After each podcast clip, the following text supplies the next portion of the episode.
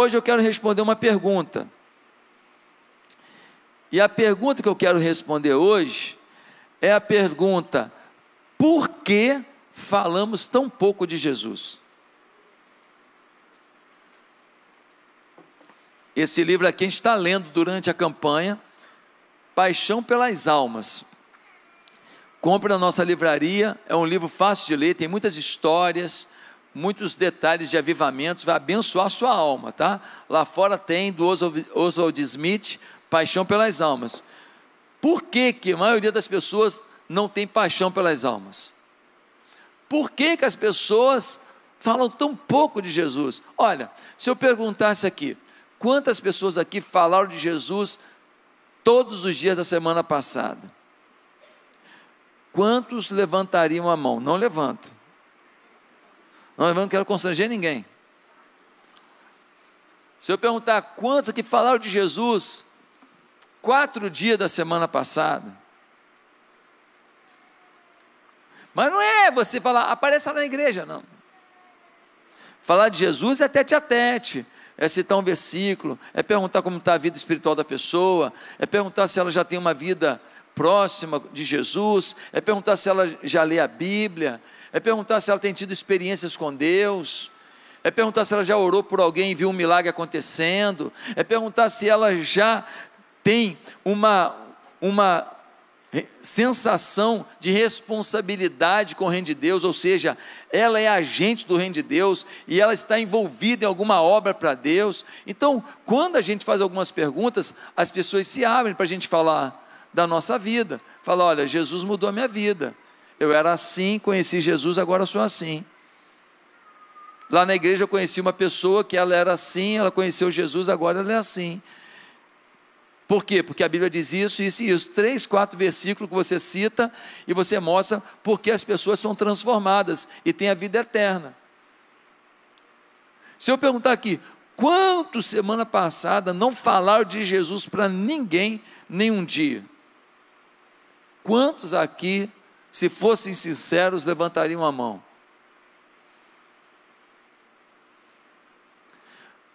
Para facilitar o seu entendimento, Quantas pessoas se batizaram na igreja no ano de 2022 através do seu trabalho direto? Não é da igreja inteira, não, do seu trabalho, do seu evangelismo, do seu testemunho, da sua conexão, do seu convite, da sua afetividade, Quantos, quantas pessoas, ó, está aqui, se batizou porque eu evangelizei, eu cuidei, eu ligava, eu apoiava, eu mandava versículo, eu mandava uma música bonita, eu mandava o trecho da mensagem do pastor de domingo quando ele faltava. Quantas pessoas se batizaram aqui por conta da sua vida? Não quero que levante a mão. Eu só quero que você reflita se realmente a gente não tem falado muito pouco de Jesus. Tem um pessoal que fala assim: fale de Jesus, se preciso, use palavras. Tem gente que interpreta isso como é só viver o Evangelho, não precisa falar. Isso é uma doença. Só a conversa fiada do inferno. A gente tem que viver e falar. E aí, eu estava estudando, pesquisando, e descobri um estudo feito na Fiel por Mike McLeay, e ele apresenta sete motivos por que as pessoas não falam de Jesus. O primeiro é por causa do equívoco sobre a soberania de Deus. Deus é soberano, dele vem a salvação, e muita gente acha que se ele quiser salvar, ele que salve mas isso não é verdade. Romanos 10, 14 vai dizer: Como, porém, invocarão aquele em quem não creram? E como crerão naquele de quem nada ouviram? E como ouvirão se não há quem pregue? E como pregarão se não forem enviados? Como está escrito: Conformosos são os pés dos que anunciam boas novas. Olha o que o texto diz: Como eles vão ouvir se ninguém pregar? E como vão se converter se eles não ouvirem? O texto está dizendo claramente que é pela pregação que alguém vai se converter. É pela pregação. Não é, ah, aparece na célula, ah, vai lá na igreja. Isso é muito pouco. Nós temos que anunciar as boas novas, nós temos que declarar os versículos da Bíblia, nós temos que apresentar os princípios do Evangelho. Segundo motivo, porque muita gente não evangeliza, segundo esse estudo, é por não ter amigo não convertido. Tem gente que vive numa redoma. Ele só fala com cristão, ele só vive na igreja e, e ele ainda tem orgulho. Graças a Deus, pastor, não me misturo com os ímpios. Ele acha uma grande coisa. Só que Jesus se relacionava com os ímpios. Só que Jesus falava com a prostituta, Jesus falava com a mulher lá da vida errada, Jesus sentou na mesa lá de um povo lá que não tinha temor nenhum a Deus, foi na casa de gente que era odiado pela sociedade. Jesus fez isso. Um problema é o cara deixou a maldita da maconha, que quem fala que a maconha é inofensiva não sabe nada, tá? Você é bobinho. Vai na nossa comunidade terapêutica para saber o que a maconha faz na vida de alguém. Vai lá ver gente que tem morte nas costas por causa de maconha. Então não vem com essa conversa para cá não, que não cola. Isso é uma mentira da sociedade. A maconha, ela vicia e ela é o início de um monte de outras coisas. Tá certo? Então, não pode um cara que largou a maconha, essa maldição, falar assim: ah, um mês de convertido, acho que eu vou lá na boca de fumo evangelizar. Tu está forte para isso? Tu está com força para isso? Tu vai para lá, até, até um mês atrás tu estava lá. Aí tu vai lá agora pregar, e os caras, pô, só umazinha. Você está forte? Se você tiver, amém. Mas às vezes não é o melhor lugar para você evangelizar. Tanto lugar para evangelizar que é evangelizar no lugar da tua fraqueza. Quando você estiver forte, você pode ir lá. Gente, vim aqui falar que Deus me tirou disso aí. Nós precisamos ter relacionamento com pessoas não cristãs. Uma senhora lá da igreja, lá de, de Ipatinga, evangelizou a rua dela inteira. Praticamente todo mundo já era evangélico na rua dela. Ela falou, pastor, não tem nem para quem evangelizar aqui, todo mundo se converteu. Falei, arruma alguma coisa para fazer. Vai para uma, uma ginástica, vai para uma hidroginástica. Ela foi, foi para uma hidroginástica para conhecer pessoas e falar de Jesus. Ela estava cuidando do corpo e evangelizando. Um terceiro motivo pelo qual a gente não fala de Jesus, segundo esse estudo, é por entender que evangelismo é para pastor e profissional. Não, quem tem que pregar são os pastores, os missionários. Eu não levo jeito, não. Dou meu dízimo, dou minha oferta, vou no culto, contem comigo. Mas evangelização, isso é para pastor, não tem esse dom. Fico impressionado, irmão tal, que dom, né? Cara, dom é uma coisa, missão é outra. O dom do evangelista é aquele cara que ele prega, uma multidão se rende numa conversa. Tudo bem, é o dom do evangelista, é o meu dom o dom do evangelista. Eu não sou mestre, eu sou evangelista. Eu amo ver gente se convertendo. Em qualquer lugar eu quero pregar. É essa a minha paixão, gente se convertendo. É esse o meu foco, é meu, meu dom, evangelismo. Só que isso é dom. Outra coisa é missão. Missão de evangelizar, todo mundo que conheceu Jesus tem. Se converteu, ganhou a missão se converteu, ganhou a missão. Então, gente, não é coisa para pregador e pastor. Dá uma olhada em Atos 8, versículo 1. Naquele dia levantou-se grande perseguição contra a igreja em Jerusalém, e todos, exceto os apóstolos, foram dispersos pelas regiões da Judéia e Samaria. Alguns homens piedosos sepultaram Estevão e fizeram grande pranto sobre ele.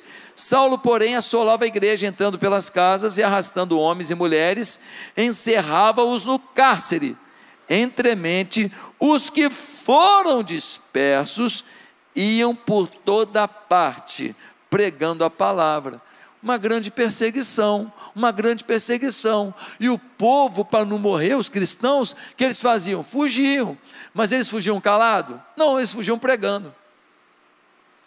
Eles foram dispersos e eles iam dispersos falando de Jesus, falando de Jesus, falando de Jesus, e iam ganhando gente para Jesus enquanto fugiam. Eles não fugiam desesperados, revoltados, contrariados por sua fé, não. Eles não eram bobos de ficarem para morrer, mas o que eles tinham no coração era algo incontrolável, e eles pregavam o Evangelho, e por isso o Evangelho se expandiu.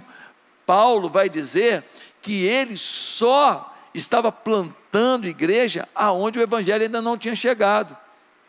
Ele diz isso claramente, ou seja, tem lugar que alguém fez, nesse lugar eu nem vou, porque alguém já está fazendo. Em quarto lugar, esse estudo diz que nós não pregamos o Evangelho por não conhecer o Evangelho. É interessante, quando a pessoa quer viver no pecado, muitas vezes ela procura um versículo na Bíblia para fundamentar o seu pecado. Ele quer viver uma vida desregrada no vício, na bebida, ele pega um versículo e deturpa lá sobre bebida. Ele não quer dar o dízimo, ele arruma um versículo. Ele quer uma sexualidade que não a do marido com a esposa e seus filhos, como a Bíblia orienta, ele procura um jeito de interpretar a Bíblia de alguma coisa. É interessante que quem quer viver no pecado procura a Bíblia para se amparar. E a gente que tem a verdade, muitas vezes não pega na Bíblia como nos amparar nessa verdade.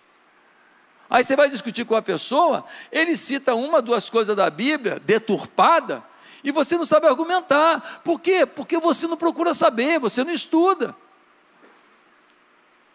Como é que você vai falar com uma pessoa que tem um vício, que a Bíblia é contra o vício? Como é que, o que a Bíblia diz? Como é que você vai falar de uma pessoa que tem uma vida sexual desregrada, que só existe um plano de Deus para a vida sexual de uma pessoa? Se você não souber onde que a Bíblia diz isso. Como você vai falar para uma pessoa que ela precisa vir à igreja, que faltar à igreja, não estar na igreja, não é um caminho certo, se você não tiver base bíblica, você precisa fazer o que diz 1 Pedro 3,15: Antes, santificai a Cristo como Senhor em vosso coração, estando sempre preparados para responder a todo aquele que vos pedir razão da esperança que há em vós. Eu tenho que estar preparado para responder. Faz uma cola, bota na Bíblia. Versículo para isso, versículo para aquilo, versículo para aquilo, versículo para aquilo, versículo falando de inferno, versículo falando de céu. Eu até falei hoje, o pastor para mim, falei, vamos fazer uma cola para distribuir para a igreja, vou te dar cola. Vamos fazer uma colinha, versículo para cada assunto, vamos preparar aqui na igreja e vamos dar para todo mundo para você ter no seu celular. Você vai lá e grava lá no seu bloco de notas, na hora que surgir um assunto, você vai lá, já está pronto? Já está nos supervisores? Vamos espalhar para a igreja inteira. Aí a gente vai só melhorando, botando outros assuntos, tá certo? Já está nos supervisores, nós vamos preparar e vamos melhorar. Supervisores, mandem para os líderes de célula, líder de célula, jogue para toda a célula isso aí. Quando a gente fizer uma nova versão com mais detalhes, a gente manda de novo e vai aperfeiçoando. Você tem uma cola com você, você não é obrigado a decorar tudo. Um quinto motivo porque muita gente não está pregando de Jesus é porque diz que está muito ocupado. Quando diz que está muito ocupado é porque suas prioridades estão equivocadas. Às vezes, as suas prioridades estão distorcidas. Porque se você trabalha o dia inteiro e você acha que você tem que deixar de ir trabalhar para falar de Jesus, você não entendeu que lá no trabalho você tem que falar de Jesus. Se você vai para a academia duas, três vezes por semana e você está falando que não tem tempo para falar de Jesus, é porque você não entendeu que lá na academia você tem que ser missionário. Se você vai jogar tênis com um amigo, você joga uma hora de tênis com ele, e você não entendeu que você tem que falar de Jesus, você não entendeu ainda que naquela quadra de saibro, que você ali é um profeta de Deus. Nós não temos que parar nossa vida para falar de Jesus, nós temos que levar Jesus para a nossa vida, quem entendeu? Em sexto lugar, tem muita gente que não fala de Jesus por temer a opinião dos outros.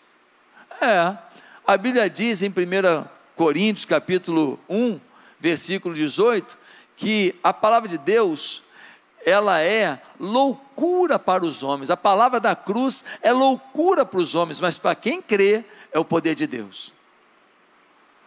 Realmente, céu, inferno, a volta de Jesus para o mundo é loucura. Agora, duende não é loucura, chá de cogumelo não é loucura, estátua de barro, de, de madeira e de gesso não é loucura, farofa não é, é loucura, cachaça não é loucura, barquinho dentro d'água não é loucura.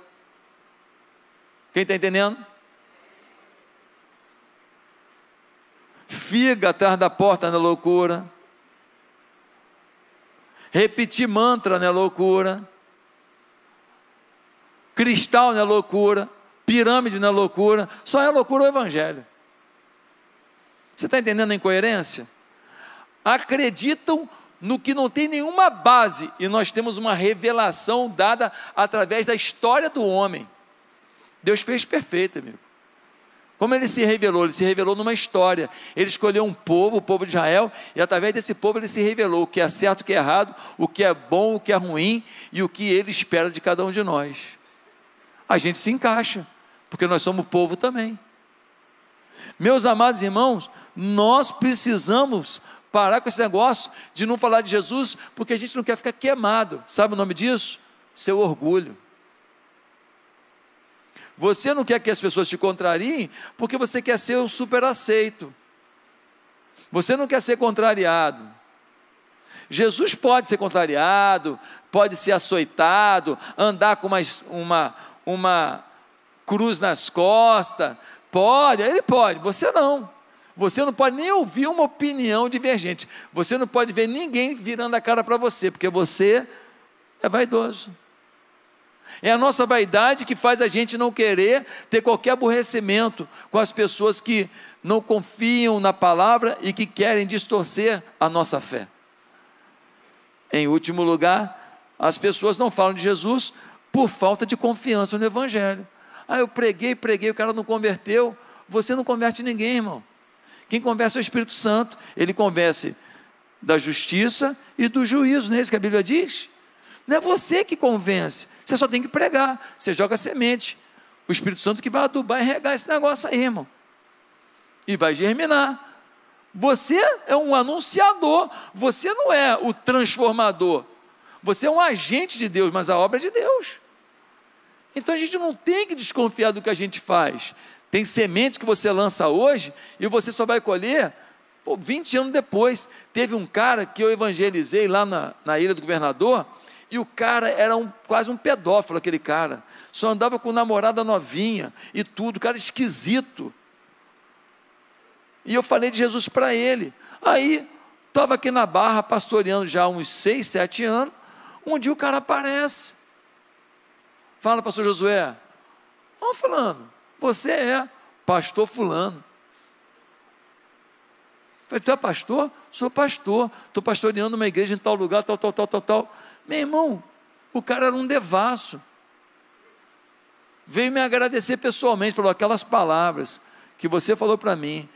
Foi o início de tudo. Pensando naquilo, um dia eu fui em tal lugar, aconteceu assim, assim, assado. Eu entreguei minha vida a Jesus, fiz o seminário, eu sou pastor hoje. Olha isso.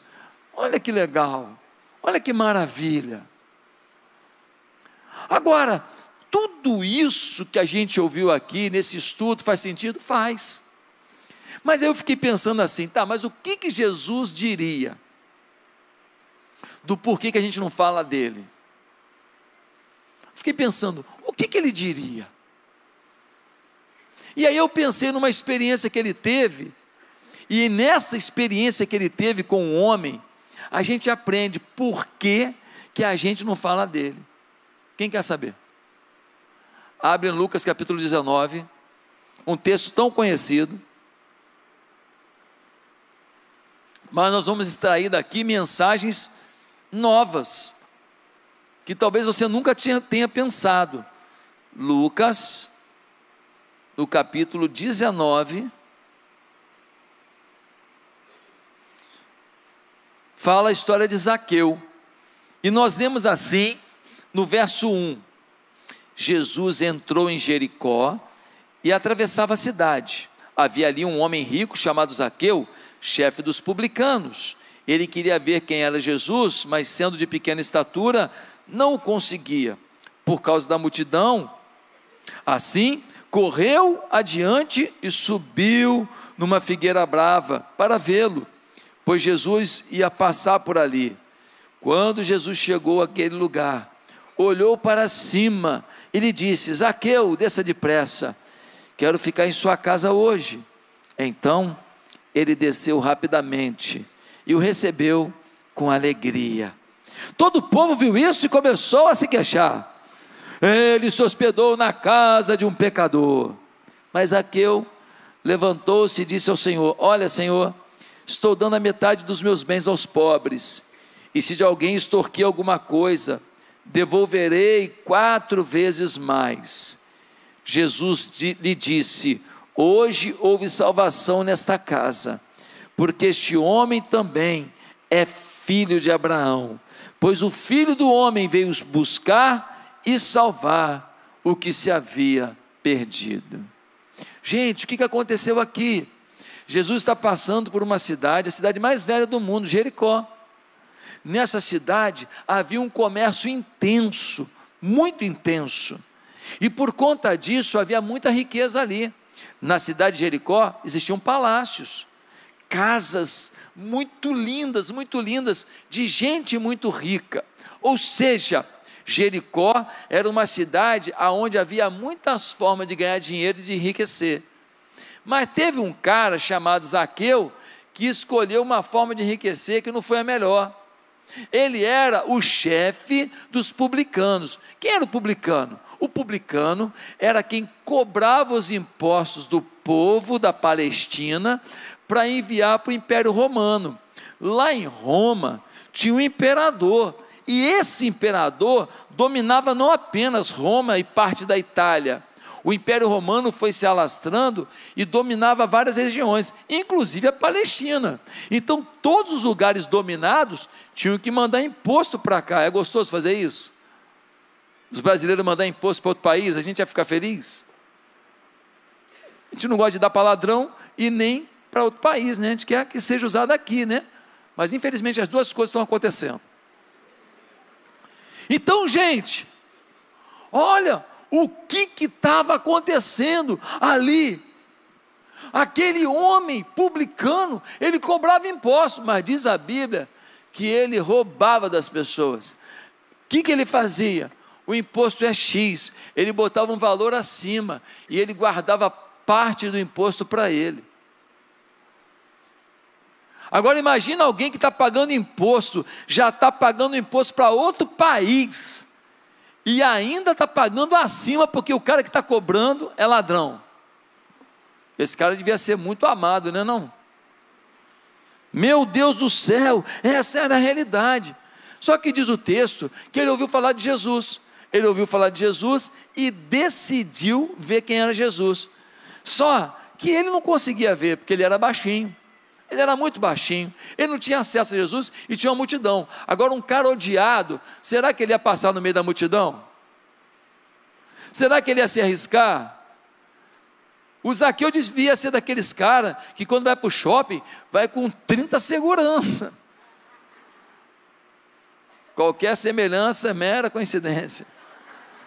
O Zaqueu era odiado, gente. Então, o Zaqueu, ele não tinha coragem de passar pelo meio da multidão. O que, que ele fez para ver Jesus? Ele sobe num sicômoro, numa figueira brava, uma árvore grande.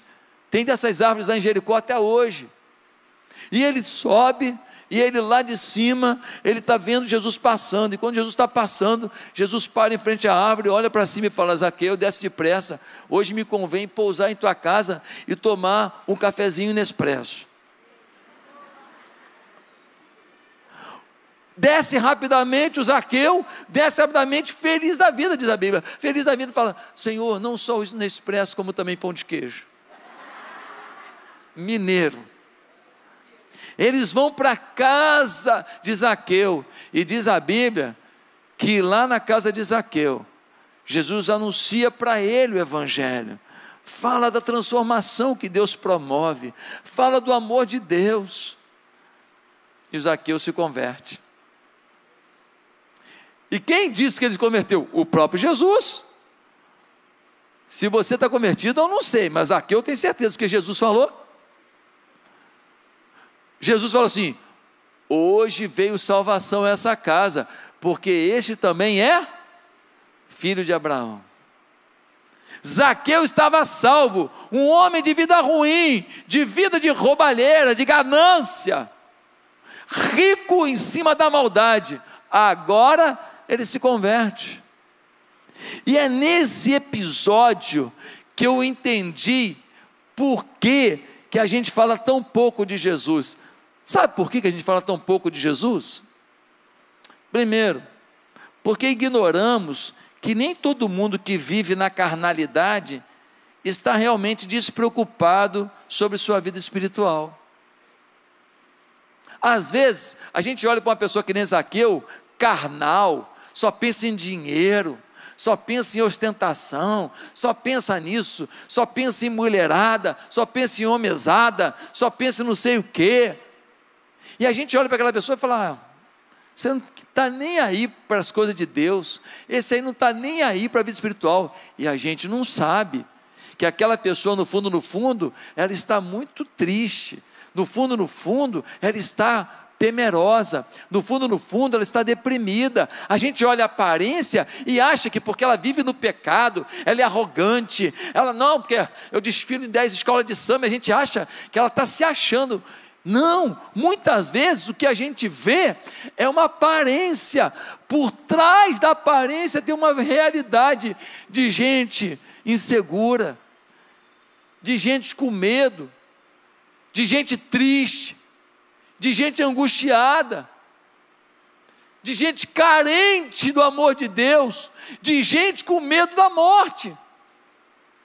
Eu me lembro que uma vez na escola, eu era garoto, e aí eu estava jogando bola, e aí um menino mais forte que eu me deu uma entrada que eu não gostei muito. Eu também era meio invocadinho.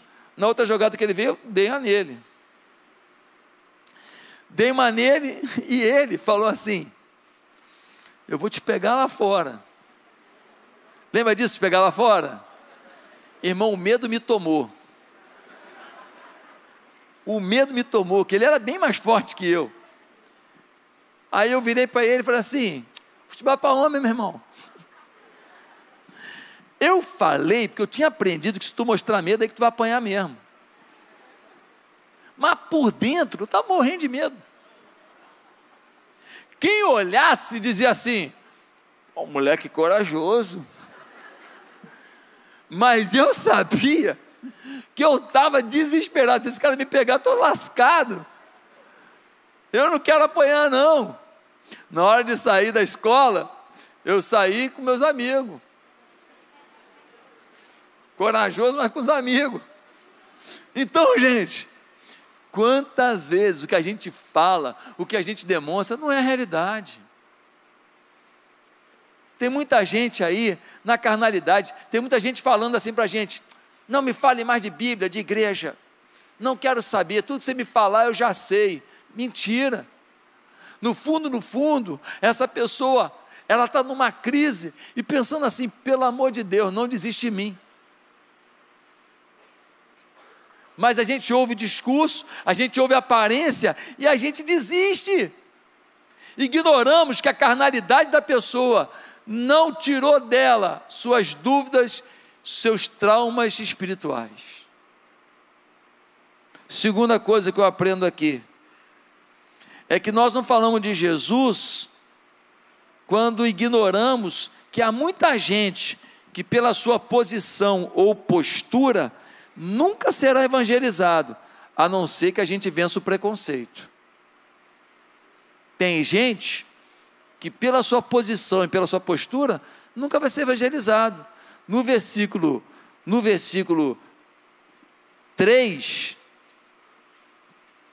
no versículo 3, nós lemos que ele, ele queria ver quem era Jesus, mas sendo de pequena estatura, não o conseguia por causa da multidão. Já vimos aqui que a multidão não ia abrir espaço para ele. Não adiantava ele falar, com licença, com licença. Ninguém ia dar vez para ele, que todo mundo odiava ele. E quando a gente lê no versículo 7, isso fica mais claro ainda. Todo o povo viu isso e começou a se queixar. Ele se hospedou na casa de um pecador. Quando Jesus entrou na casa de Zaqueu, a sociedade ficou com raiva. Eles não queriam a conversão de Zaqueu. Eles queriam que Zaqueu fosse para o quinto dos infernos e queimasse lá. Eles queriam uma desgraça na vida do Zaqueu. Eles não queriam a salvação do Zaqueu. A sociedade o odiava, por quê? Por causa da posição dele, por causa da postura dele, por causa dos feitos dele, sabe? Nós vamos ter que ter menos preconceito. Ah, é meu médico, ah, é uma pessoa famosa, ah, uma pessoa rica, ah, uma pessoa importante, ah, é um político, ah, é um empresário, ah, e a gente bota um monte de rótulos que geram em nós uma dúvida se é hora ou não de falar de Jesus. Irmão, pode ser sheik, pode ser rei, rainha, diante de Jesus todo mundo é nada. E quando você verbaliza Jesus, você verbalizou alguma coisa que é maior do que qualquer pessoa que esteja ouvindo. Mas nós temos preconceito. Não, é melhor não, vai ficar chato, pode não entender. Aí é meu chefe, aí é colega de trabalho. Aqui no trabalho eu não quero misturar as coisas. Você não quer misturar as coisas, não, mas o diabo mistura tudo o tempo inteiro. Teu filho vai para a escola e muitas vezes escuta coisa que o diabo mandou falar. E lá o pessoal mistura. Só você que não mistura para falar de Deus. Teu filho vai assistir um desenho animado e ensinam para ele um monte de porcaria. Eles misturam tudo. Só você que não quer misturar. Ei, acorda. Nós não deixamos de ser crente no trabalho, nós não deixamos de ser crente na escola, nós não deixamos de ser crente na academia. Nós somos servos do Senhor, gente. Agora, lembra do Jonas, o profeta Jonas? Aconteceu com ele igualzinho. Deus fala para ele: vai lá pregar para os ninivitas. Quem eram os ninivitas? Gente boa? Gente o quê? Gente cruel. Eram os assírios. Você sabe o que eles faziam com as pessoas? Eles empalavam. Sabe o que é empalar? Você pega uma tora de madeira pontiaguda, enfia pelo ânus da pessoa e vai furando o corpo da pessoa. Quando Maomé II, que tinha tomado Constantinopla, foi tomar a Valáquia, ele enfrentou um homem chamado Vlad Drácula. Esse cara fazia isso. Ele empalava as pessoas, deixava as pessoas penduradas assim, e eles enfiavam de tal maneira que não ia matando, não, ia furando os órgãos, mas ainda pressionado o órgão, ele ainda funcionava um tempo. Então a pessoa ficava ali gemendo de dor. Quando o exército inimigo chegava, encontrava as pessoas penduradas assim, empaladas num poste. Deixa eu te falar, você quer pregar para a gente que faz isso?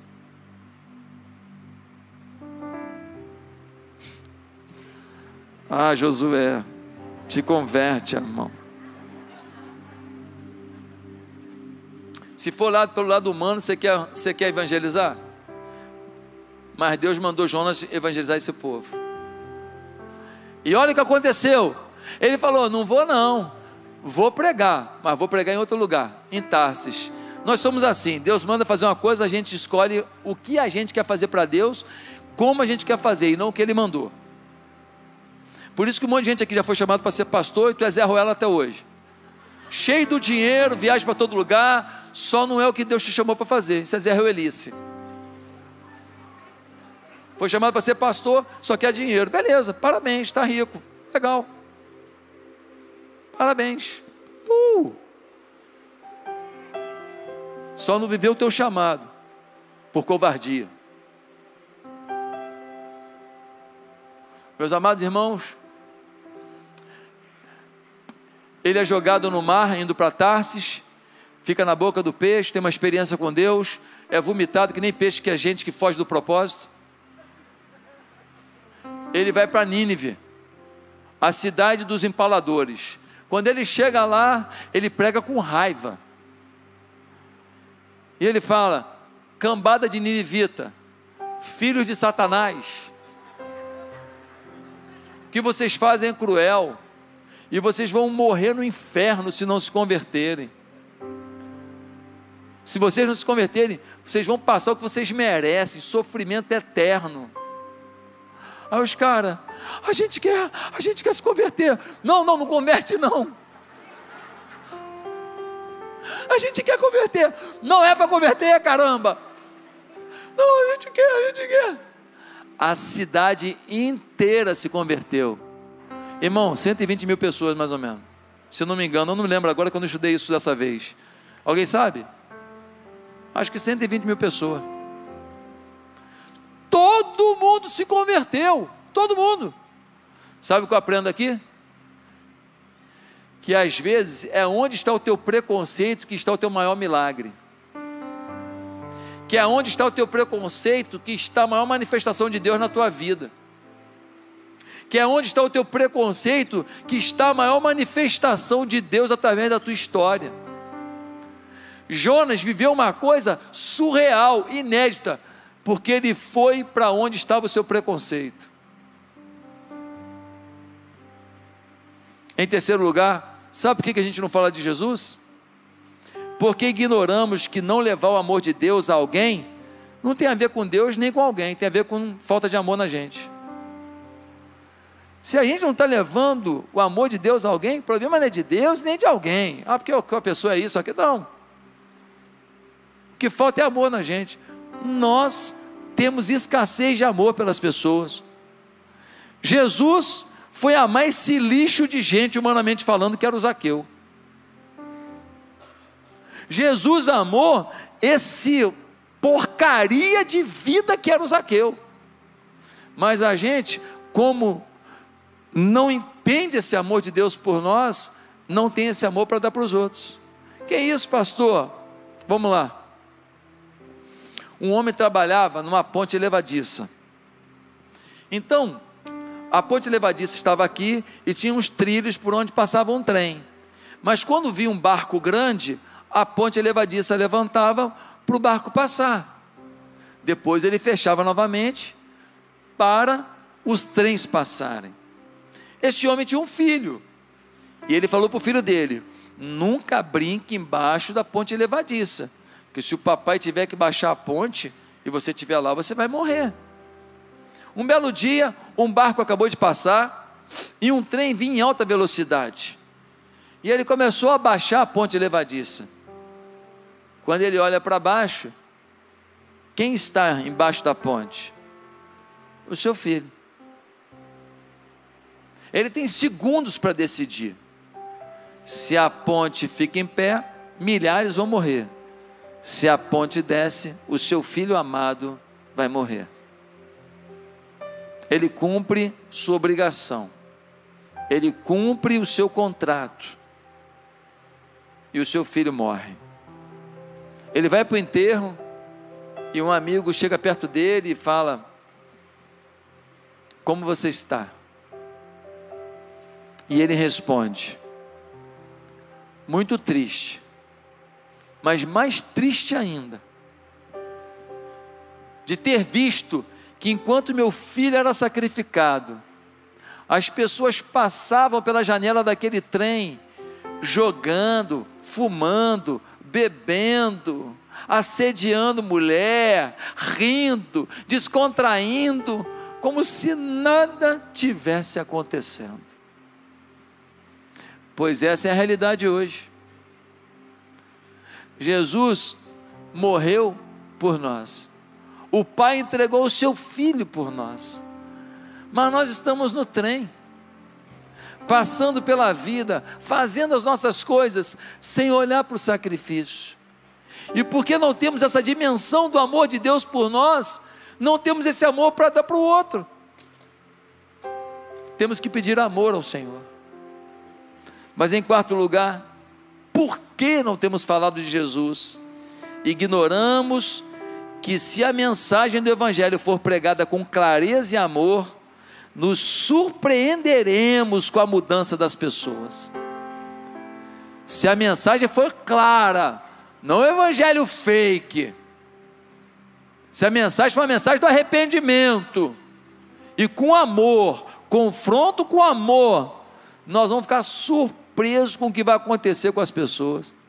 Gente, quando o Jesus, Jesus chama o Zaqueu, ele desce da árvore, diz a Bíblia que ele fala assim, e recebeu a notícia que Jesus iria para sua casa com alegria. O cara era rancoroso, o cara é sisudo, o cara é um, um troglodita, o cara é um ganancioso é, é, destemperado, mas ficou feliz da visita de Jesus. Agora, o melhor mesmo está no versículo 8, quando diz assim: olha que legal. Mas Aqueu levantou-se e disse ao Senhor: Olha, Senhor, estou dando a metade dos meus bens aos pobres, e se de alguém extorquir alguma coisa, devolverei quatro vezes mais. Senhor, eu estou entendendo o Evangelho. Evangelho é renúncia, né? É isso mesmo, Zaqueu. Evangelho é abrir mão de mim mesmo, né? Isso mesmo, Zaqueu. Pois é, eu sou um homem rico, o senhor sabe. Eu fiz muita coisa errada. Para quem eu roubei, eu quero pagar quatro vezes mais. Mas metade dos meus bens eu já quero agora tirar da minha vida e dar para os pobres. Eu já quero demonstrar o meu amor através de metade dos meus bens. Meus amados irmãos, quando a gente leva o Evangelho, a gente não sabe o nível de transformação que a gente vai produzir. Uma pessoa pode mudar de tal maneira que ela pode se tornar um sustentáculo de Deus para mudar uma empresa inteira, uma família inteira. Você ganha um e essa pessoa passa a ser um instrumento para ganhar uma multidão. Às vezes você ganha uma pessoa para Jesus, você nem imagina, ele vai virar um pastor que vai pastorear milhares de pessoas. Tudo começou com você. Nós não podemos achar que alguém que estava errado, adulterado, estragado, não tem jeito, o evangelho transforma qualquer pessoa. O evangelho muda, é metamorfose. A, a lagarta vira borboleta. Depois de borboleta, nunca mais vira lagarta. O Zaqueu mudou, o coração mudou, a alma mudou, os desejos mudaram, os valores mudaram. O Zaqueu agora quer ajudar os outros. Ele queria roubar dos outros, agora ele quer dar para os outros. Ele queria enriquecer, agora ele só quer servir. Nós estamos negando isso às pessoas. Nós estamos olhando para o carro deles, para a casa deles, para o jeito deles, os nossos preconceitos, ou porque a gente não quer ser intrometido, ou a gente não quer que ninguém discorde da gente, então a gente deixa de falar do amor de Deus. Mas em último lugar, sabe por que a gente não fala de Jesus? Ignoramos que se não falamos de Jesus em toda oportunidade, estamos fora da vontade de Deus. Você está na vontade de Deus? Estou, pastor. Estou na igreja. Estou no ministério A, no ministério B. Ah, é? Mas você fala de Jesus para todo mundo que você pode? Não, você está fora da vontade de Deus. Você está parcialmente na vontade de Deus. Como assim, pastor? Eu ajudo na recepção da igreja. Eu ajudo no Kids. Eu lidero um ministério. Irmão, tudo que você faz é maravilhoso, mas tem uma coisa que você não pode deixar de fazer: falar de Jesus para todo mundo que passar pela tua vida, para todo mundo que você conviver, para todo mundo que você tiver oportunidade. Nós temos que ser os caras mais legais onde a gente chegar. Chegou você, chegou o cara legal, chegou a menina legal. Chegou você, chegou o profeta, chegou a profetisa. Chegou você, chegou o pastor, a pastora. Chegou você, chegou a palavra de Deus. Chegou você, chegou a esperança. Chegou você, chegou a fé. Chegou você, chegou uma oportunidade para aqueles corações. Você é o agente de Deus. Deus não vai fazer de outro jeito. Deus não vai fazer de outro jeito. Deus só vai fazer se for através da sua vida. Tem gente que só vai se converter se for através da tua boca. Tem gente que sem a tua boca, essa pessoa vai para o inferno. Preparado por diabo e seus anjos. Não adultere a palavra, a palavra se revela verdadeira. Ela não é de ciência, mas fala de ciência e a ciência comprova. Ela não é de astronomia, mas ela fala de astronomia e a astronomia comprova. Ela não é um, uma ética humana, mas ela fala de ética humana e os, os estudos comprovam que ela é verdadeira. Ela não é um manual de família do jeito que o pessoal gosta aqui, mas tudo que ela fala de família é realmente o manual de Deus. Ela não é um texto para ser profético, anunciando as profecias. Não, mas ela tem profecias e todas elas se cumpriram. É a palavra de Deus, é o manual que todo arqueólogo usa. O maior manual de arqueologia do mundo é esse livro aqui. O maior manual de história da antiguidade é esse livro aqui a própria história, a arqueologia, os estudiosos e até a ciência hoje olha para aqui e tem agora a visão do design inteligente, dizendo: não tem jeito do homem ter sido criado a não ser do jeito que esse livro diz.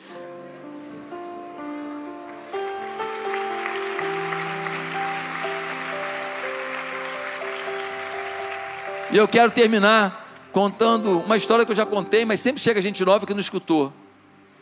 E eu contei um pouquinho dessa história na vigília de sexta-feira, que foi maravilhosa. Você que não pôde vir, perdeu. Meus irmãos, um homem cheio do Espírito Santo, chamado Ronaldo Lidório, pastor presbiteriano, ele decidiu pregar o evangelho numa tribo indígena onde ninguém nunca pregou.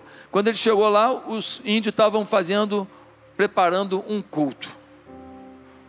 Ronaldo não entendeu nada, ele estudou tanto para saber que lá não tinha nenhum crente. Quem pregou para vocês? Seu João Pescador. Ele vai numa cabana, chega lá naquela cabana simples, umas lenhas com pedra para fazer o foguinho no chão, uma cadeira quebrada, um homem sentado no chão com aquela Bíblia, aquela Bíblia, sabe aquela Bíblia cheia de dedo? Aquela surrada. Nem a Bíblia de alguns crentes, não, que você pega, aí você abre assim, já tem 10 anos na Bíblia, você abre assim, uma folha está colada na outra ainda.